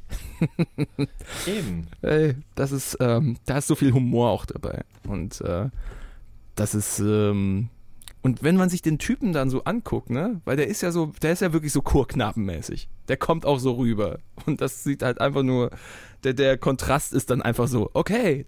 Er hat also, er sieht nicht so wirklich danach aus, aber auch er hat seine Sexualität bereits entdeckt. das ist, finde ich sehr, sehr schön. Also insgesamt wirklich ein tolles, sehr positives und äh, sehr erfrischendes Album. Homotopia, Sam Wetzlau. Richtig. Erfrischend. Das so kann man es nennen. Äh, Federico Albanese, By the Deep Sea, habe ich Ah, noch hier auf ja meiner Fan Liste von, ne? stehen. Da bin ich Fan von, ja, will ich aber gar nicht so viel zu sagen, weil ähm, ich versuche, Alben, die mir besonders viel bedeuten, nicht mehr so theoretisch anzugehen. Ähm, und Hm. mir groß Gedanken darüber zu machen. Das hat man vielleicht bei S. Carey auch schon gesehen, wenn, wenn wir sagen, das Album von ihm, 100 Acres, ist quasi so das Album, mit dem man durch die Felder streift und den Berg hinaufsteigt, dann ist das, mit dem man äh, runter zum Wasser geht, und das tut man ja wirklich, wie ich gelesen habe, das habe ich nämlich dann doch gelesen, ähm, das, mit dem man zum Wasser runtergeht, ist dann eben das von Federico Albanese, weil dessen Mutter hat offensichtlich ein Haus, was relativ nah am Wasser gebaut ist, und man muss genau 682 Schritte laufen, Mhm. die Treppen runter, die Felsen runter, bis man unten am Wasser landet. Kommt natürlich wahrscheinlich auch ein bisschen drauf an, welche Körpergröße man selbst hat. Aber deswegen gibt es eben auch diesen Song auf dem Album. mit äh, 682 Steps. Und ähm, ja, es ist ein sehr schönes, blaues, vor sich hin wiegendes Album. Ähm, teilweise sehr weit unten mit vielen Tiefen, aber manchmal eben auch ein bisschen Höhen und positive Gefühle drin. Ähm, Höre ich, wie gesagt, sehr gerne beim Schreiben. Jo. Jens schreibt Musik. Quasi. Ja. Federico Albanese, der Name allein. Toll. Unglaublich. Hab ich ich habe das Album leider nicht gehört. Wirklich gut. Ja, wirklich, wirklich gut. Gut. Ach so, und wenn ich noch, wenn ich, also ich habe noch eine, eine, ein Album noch auf der Liste. Hast du noch was? Ja, ich hätte noch ein paar Sachen. Ähm, Ja, dann, dann mach du erst mal. Alles klar. Ähm, lass doch einfach mal kurz äh, A Tale of Golden Keys hochleben lassen. Ähm, ist eine Indie-Band aus Franken. Aus Nürnberg, glaube ich. Zweites Album, Shrimp. Da wären wir schon wieder bei der Garnele. Das hat sich irgendwie durchgezogen nach Superorganism, nach dem Prawn-Song. Ähm, das ist das zweite Album jetzt bei A Tale of Golden Keys nach äh, Every- Everything Went Down as Planned von 2015. Ähm, auch da haben sie schon eins gezeigt, nämlich ein tolles, großes Gespür für tolle Melodien. So teils mitreißend, teils tröstend. Ähm, wenn auch sie auf der ersten Platte diese Spannung nicht auf ganzer Länge halten konnten. Also da hat es dann irgendwie abgeflacht, nachdem so ein paar der Hits, Hits für einen dann so abgelaufen sind. Bei Shrimp ist das jetzt ein bisschen anders, im Positiven wie im Negativen.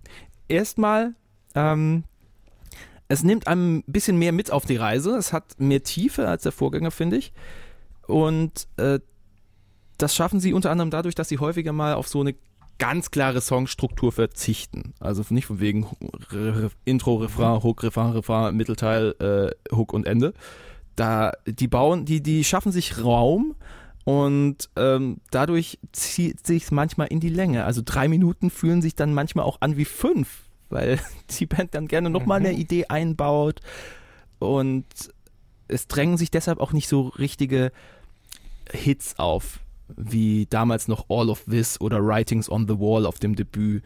Das waren Sachen, die hatte man sofort drin wegen einem bestimmten Part oder der, der Hook, der die, die sich so wiederholt hat. Man bleibt dran für andere Sachen. Ähm, bei Shrimp. Also grundsätzlich klar, das Grundgefallen, aber es ist einfach so eine schöne Atmosphäre, in die einen, die einen reinzieht. Das ist so die Hauptsache. Ähm, das Schöne an Shrimp ist, die Band hat das Album in zehn Tagen geschrieben. Und bei der Tiefe der Platte finde ich das fast schon unglaublich.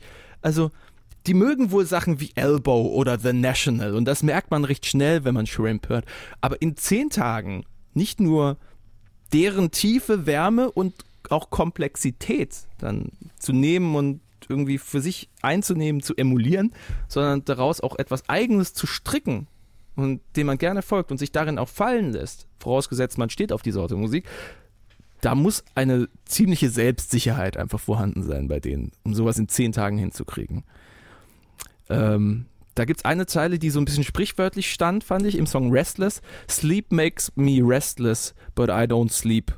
Keine Pause gönnen, die Ruhe stattdessen eher in der Rastlosigkeit im Arbeiten finden. Und so schafft man es dann auch in zehn Tagen, einen Teil wie Shrimp rauszubringen, A Tale of Golden Keys. Schön, schönes Cover auch. Das war doch die, ähm, die Taube, oder? Das war die Taube, richtig. Ja, genau. So, oh, habe ich es noch richtig im Kopf? so, äh, bevor ich irgendeine Scheiße, die, die Riesennummer hier abhandle über die, über die Platte und dann weiß ich nicht mal, wie die, äh, wie die Taube aussieht. Äh, ja. Ist, äh, die haben auch schon die, das Album davor, das wird äh, Dinosaurierfreunden sehr gefallen. das klingt so dumm, aber Everything Went Down as Planned, das Album, das hat eben das Oh, Cover mit dem großen T-Rex, mit den sehr großen Augen und dem Velociraptor und dem Flugsaurier, der hinten irgendwie ein Auto oder einen Menschen mitfliegt. Das war, das ist, äh, sie- Ach, guck mal, das ist Humor. aber, ist aber geil gemacht, weil die äh, Single-Cover von In the Far Distance und Restless sind Mhm. quasi jeweils eine Feder von Ah, einer ja. Taube nur. Ja, genau. Das ist ja stark. clever.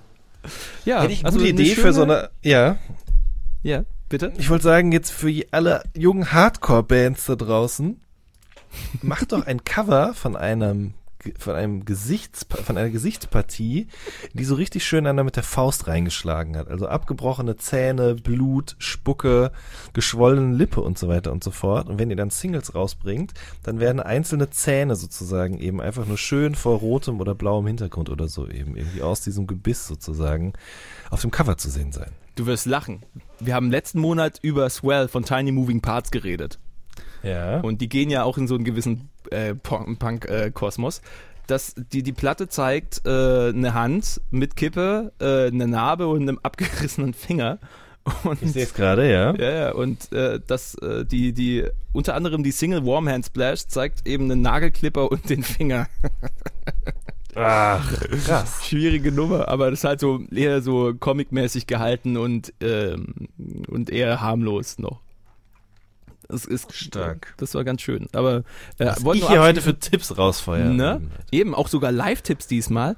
Ähm, wird natürlich, wenn dieser Podcast in einem Monat angehört wird, vollkommen obsolet sein, ist aber egal, denn A Tale of Golden Keys, die gehen auf Tour und sind es noch ähm, wieder ab April, also Prinzenbar Hamburg, Yucca Cologne, ähm, im, im schönen, äh, schon schön in Mainz. Da sind sie am 7. April zum Beispiel. Atomino in Chemnitz, war ich noch nie, wollte ich immer mal Guter hin. Club, sehr gut. Ist, sehr, ist sehr gut, ja?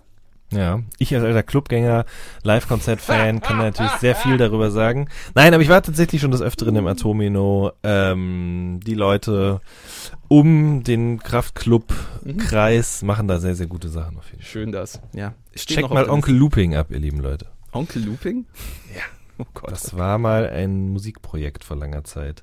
Nein, aber es ist wirklich so. Also ich habe selten, bei uns im Pod gab es das irgendwie nicht, aber dort habe ich eine unglaublich kreative, künstlerische Szene kennengelernt vor ein paar Jahren. Mit Leuten, die Bands gründen, mit denen ein Album machen, dann das, die Band wieder auflösen, das nächste Album machen Mhm. und direkt alles immer auf CD brennen, verteilen, gegenseitig Auftritte organisieren und so weiter und so fort. Sehr Ja, gut. sowas ist schön.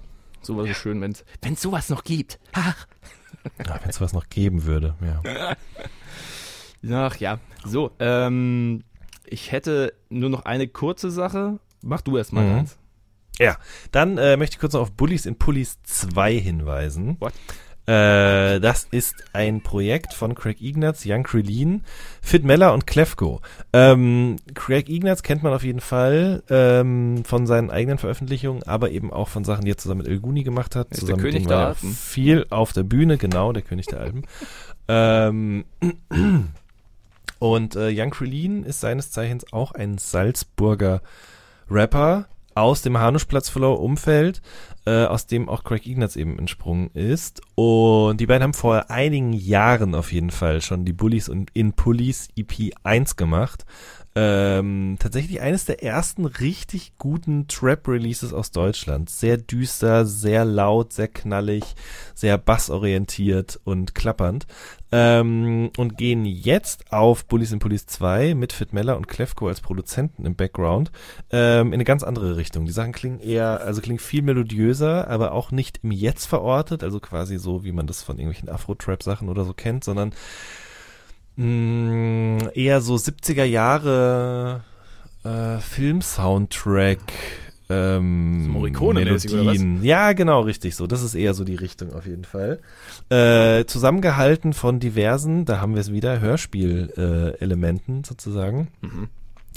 Sehr lustig, sehr witzig, äh, kann ich auf jeden Fall nur empfehlen. Und wieder einmal der Beweis, dass Rap mit österreichischer Mundart alles andere als äh, schlecht klingt. Nee. Es ist äh, fast schon, als wäre es früh geschaffen. Also, Ja. österreichischer Dialekt Ja, ist float Aber es einfach ist viel so besser. interessant, weil es halt wirklich jahrelang versucht wurde, aber halt nie funktioniert hat. Ja. Also wenn man so an Texter denkt oder auch an einen äh, Gerard oder so, wobei gut, der hat eigentlich immer schon ein bisschen Hochdeutscher gerappt. Ähm, Wax Solutionists, wobei das war ja mit Texter. Oh Gott, jetzt gebe gebe ich mich hier auf jeden Fall. Total Chaos, Total Chaos, Mhm. genau richtig. Ja, das war immer so ein bisschen, das hat man irgendwie nicht so, das ging einem nicht so gut rein. Und jetzt ist es irgendwie überhaupt kein Thema mehr, beziehungsweise doch ein Thema, weil ich ja drüber spreche, aber ähm, auf eine positive Art und Weise ein Thema. Wunderbar. Ja, das heißt ja auch nicht Skits auf dem Album, das sind die Intermezzos. Ja, Das ist richtig schön. sorry for that. Nee, es ist ja, das ist, gehört ja zum, zum ähm, Prinzip dann. Wenn, wenn wir es schon auf so schön oldschoolig Morricone ähm, äh, Blaxploitation Soundtrack-mäßig ziehen, dann, ähm, dann doch so. Morricone ist wahrscheinlich auch voll daneben gegriffen, aber egal. Ja, aber es, so klingt's, wie ich es Ja. mir vorstelle. Ja. Ihr wisst alle, was gemeint ist. Und wenn nicht, hört euch an. Ihr wisst Bescheid. So. oh Mann, ich habe mich sehr gefreut ja auf die Platte von Young Fathers, ne? Ja. Auf Coco Sugar. Und dann habe ich sie durchgehört und boah, das ist Teil, da muss man sich länger reinknien. Das ist nicht mehr so. Also Young Fathers ist so eine äh, so eine Truppe aus Edinburgh, die äh, sich bewegen zwischen zwischen Pop, zwischen Rap ähm, und äh, auch punkigen Elementen. Äh, White Men Are Black Men 2 war vor 2015 ein Riesending ähm, mit tollen Songs wie Shame. Also das war so ein Bastard aus TV on the Radio, bloß in Lo-Fi quasi. Und das hat schon sehr viel Spaß gemacht. Ähm, sie haben zu Trainspotting 2 einen Titel, einen, einen Song beigetragen, der äh, wir- zu einem meiner Lieblingssongs letzten Jahr geworden sind, äh, Only God Knows. Nämlich. Und jetzt haben sie halt dieses Album nachgeliefert, da ist es nicht mehr so einfach. Da treffen mehr so Ideen drauf. Äh, in, in My View, die Vorab-Single, auch die hat eine Weile gebraucht. Die höre ich mittlerweile sehr, sehr gerne. Und ich hoffe einfach, dass sich das weiterhin mit dem Rest des Albums einstellt. Also es ist ein bisschen mehr arty, ein bisschen mehr auf den Pop-Charakter eingegangen, aber ähm, es versucht dann so eine seltsame RB-Stimmung häufig aufzubauen, aber mit minimalen Mitteln und häufig mal Breaks eingebaut und es wird schwierig. Also wenn man auf einer, genau, eben das. Mir ist alles zu kompliziert. Ja, ey, das dachte ich mir dann auch. Und irgendwann ähm, auf der Rückfahrt von Edinburgh habe ich das Ding auch reingemacht. Jule dann irgendwann so, oh, können wir irgendwas anderes hören jetzt? und ich konnte sie nicht mal übel nehmen, weil das Album Ja. halt wirklich, das, das hört man sich dann wirklich an, wenn man den Kopf dafür hat. Ansonsten ist Coco Sugar von Young Fabers halt ein, ja, das, was äh, wahrscheinlich äh, behendere Sprecher und Texter als ich äh, in größeren Formen und Farben völlig hochleben lassen würden und äh, auf spiegelonline.de eine riesen Rezension bekäme, aber Ja, also ist ja auch nicht falsch, was die da sagen und es ist auch super ambitioniert. Ja. Für mich, mir bringt's, mir gibt's einfach nix so. Und wenn, wenn ich den Zugang dazu nicht finde, dann, sorry. auf jeden Fall mal in My Muss View muss ja hören so von sein. dem Album, Ja. und weil der Song, der, der kann tatsächlich Tricks. So. Muss ich mal schnell noch in die Liste ziehen hier. In my view. Ach du verrückter Hund, bist du schon dabei? Ja, das habe ich dir auch schon vor einer Stunde auf WhatsApp geschrieben. aber äh, da hast du noch nicht reingeguckt. Nee, da habe ich dann verschämt weggeguckt, weil eben das Ding so laut vibriert. Ach, das war ich. Natürlich warst du das. Ja, da hätte ich ja auch mal drauf kommen können in dem bist Moment. so geil. um Gottes Willen. Junge, Junge, Junge. ja, mir wird dann nicht mal angezeigt, dass du ähm, eine eigene Liste wahrscheinlich angelegt hast, ne?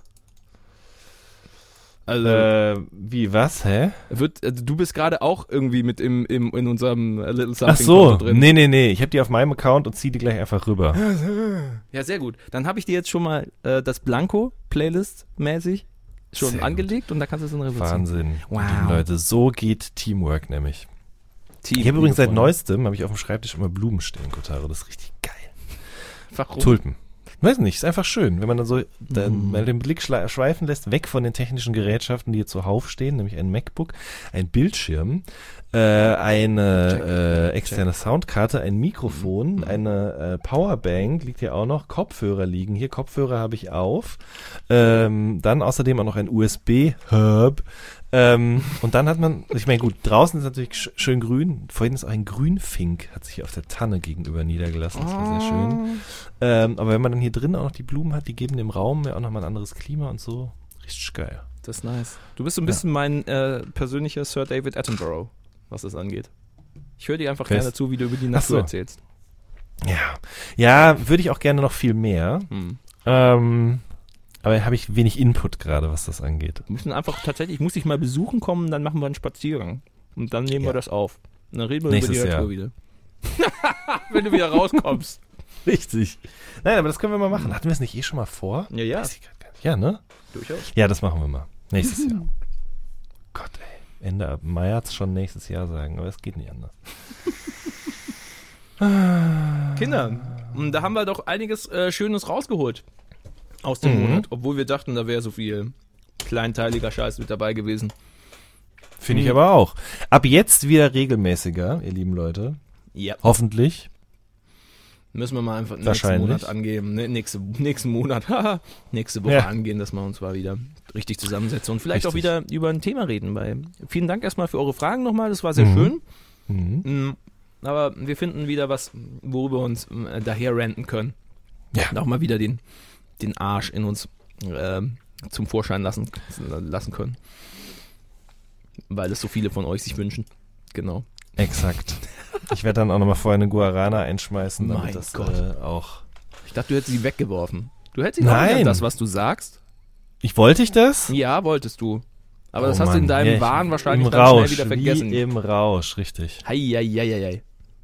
Ich esse jetzt gleich erstmal äh, Spaghetti Bolognese von gestern. Geil. Ich Ja. habe auch ein Stück Pizza von gestern über. Alter, Ich leider nicht. Der Himmel. Die habe ich komplett aufgegessen. Du, du hast Bolo essen. nicht, Dann fällt gerade auf, die ist ja sogar von vorgestern. Dann ist ja noch geiler. Oh, so richtig durchgezogen. Ja. Oh, Alter. Das liebe ich ja. Mhm. Boah. Kurz bevor der Schimmel ansetzt. Ist sie Ganz am besten. genau. Da ist sie am besten. Brie-Käse ist ja auch immer schon verschimmelt, also so schlimm kann es gar nicht sein. Was auch immer ihr gerade vor euch auf dem Teller habt oder schon im Mund, lasst es euch schmecken. Das hier war A Little Something mit Kotaro Dürr und Jan Wien, euch wünschen wir was. Uns vielleicht auch. And it goes a little something like go a this. little something like this. A little something like this. And it goes a little something like this.